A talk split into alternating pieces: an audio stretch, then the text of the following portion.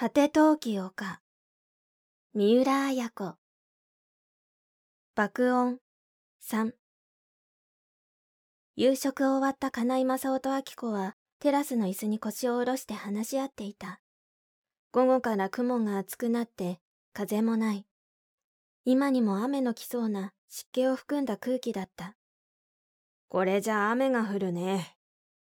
向かいの山の深い緑を見つめていた金井が明子に視線を移した。そうね。せっかくかや子さん海水浴に行ったけど、雨かもしれないわね。橋宮建材と名の入った丸いうちわで、明子は金井に風を送っている。おととい、陽一と不与は佐渡へ旅立った。今朝はかや子が留萌に海水浴に行った。お手伝いの絹子は一日泊まりで家に帰った。久しぶりに明子は今日一日のびのびした思いで過ごすことができた。夕食には金井を招き、二人っきりで済ませた。広い家主はしんとしている。三百坪の芝生の庭は高い塀に囲まれて二人の姿は外から見えない。静かだね金井がそっと明子の手を取った。ほんとね。結婚したらいつもこうして二人っきりでいることができるんだね。今日の金井はいつもより優しい。花火大会の夜の金井とは別人のように落ち着いている。あの夜の金井は嫌だったと明子は思い出す。父の陽一が二人のために百坪の土地を買ってくれた。新居も建ててくれるという。その話に金井は興奮してできるだけ大きな家を建ててもらった方がいいと幾度も繰り返していった。そんな金井に、明子は全く違った顔を見せられたようで寂しかったのだ。だが今日の金井はいつものように落ち着いている。この間の金井は本当の姿ではなかったような気がしてくる。明子は金井への信頼を再び取り戻すことができて、心が満ち足りていた。そもそも最初から金井は明子の信頼する英語の教師なのだ。英語塾の経営者であると同時に、金井は優秀な英語教師であった。金井先生は本当のアメリカ人より英語がうまいみたい。と、塾の女の子たちが憧れの眼差しを向けていたのを、明子は覚えている。金井が明るい表情で巧みに英語の授業をする。その明るさ、面積さに、心の沈みがちな明子は惹かれたのだ。塾には若い女性はたくさんいた。美しい女性も聡明な女性もいた。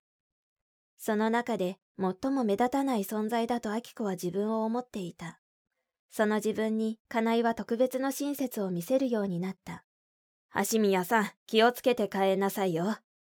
最初は帰り際にそう言葉をかけてくれる程度ではあったが、それでも明子に向かっての言葉であった。たとえその程度の言葉でも、明子には嬉しかった。それがある日、授業中に金井はみんなの前で言ったのだ。橋宮さんのプロナンシエーションは実に正確です。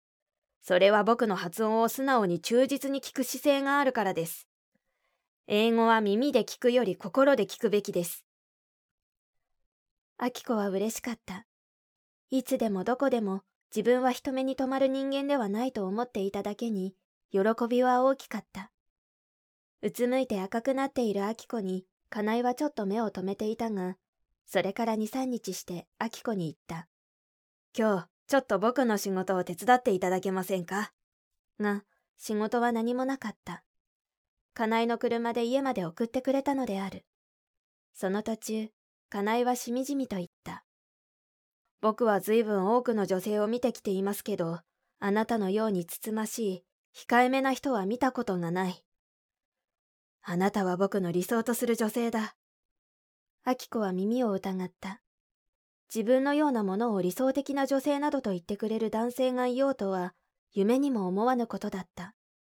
たとえ嘘にもせよ、その言葉はアキコに生きがいを与えた。それまで時折家内に近づいていく女性を見たし、二三の噂も知ってはいた。だから、最初から家内の言葉をまるまる信じたわけではない。ただ、自分にも注目してくれたというだけで、秋子は嬉しかったのだ。それが思いがけなく、家内から結婚の申し込みを受け、親たちに紹介するという思わぬ方向にことは進んでいった。橋宮家といえば金持ちだね。とか、橋宮家の財産はどのくらいあるんだろう。などと、金井は幾度か言ったことがある。しかしそれは、橋宮陽一の能力を褒めたたえているように、明子には思われたのだ。しかしこの間の花火大会の夜は違った。あの時の金井は、明子には耐え難かった。その金井が今日は落ち着いていて優しいのが嬉しかった。僕たち結婚したらいつもこうしていられるんだね。金井はそっと明子の片手を自分の両手の中に挟んだ。長い指だ。そうね。塾が終わったらいつもこうして二人でいられるのよ。明子も微笑を返す。僕が今日ここに来ることをお父さんお母さんには言ってあるの？お母さんには言ってあるわ。なぜ？なんだか誰もいないところに来て、泥棒猫みたいに思われちゃあら、泥棒猫なんかじゃないわ。いや、泥棒猫になるかもしれませんよ。冗談めかして金井は言い、明子の手を強く握った。次第に夕闇が迫ってくる。家の中に入ろうよ。蚊が出てくるよ。うなずいて明子は立ち上がった。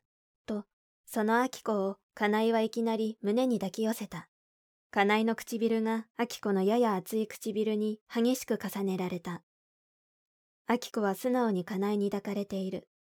と、その時後ろで声がした。やっぱり思った通りね。こんなことだろうと思ったわ。はっとして二人は離れた。紺と白の島のワンピースを着たかや子が怪しく目を光らせていた。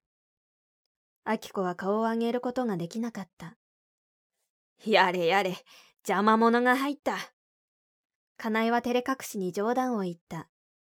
かや子がヒステリックに笑って言った。金井さんいつかの私たちの時は、ひとしさんという邪魔者が入ったわね。金井はさっと顔をこわばらせた。そのかなえの表情を、秋子は見た。小説果て陶器丘、集英社文庫。朗読、七瀬真由。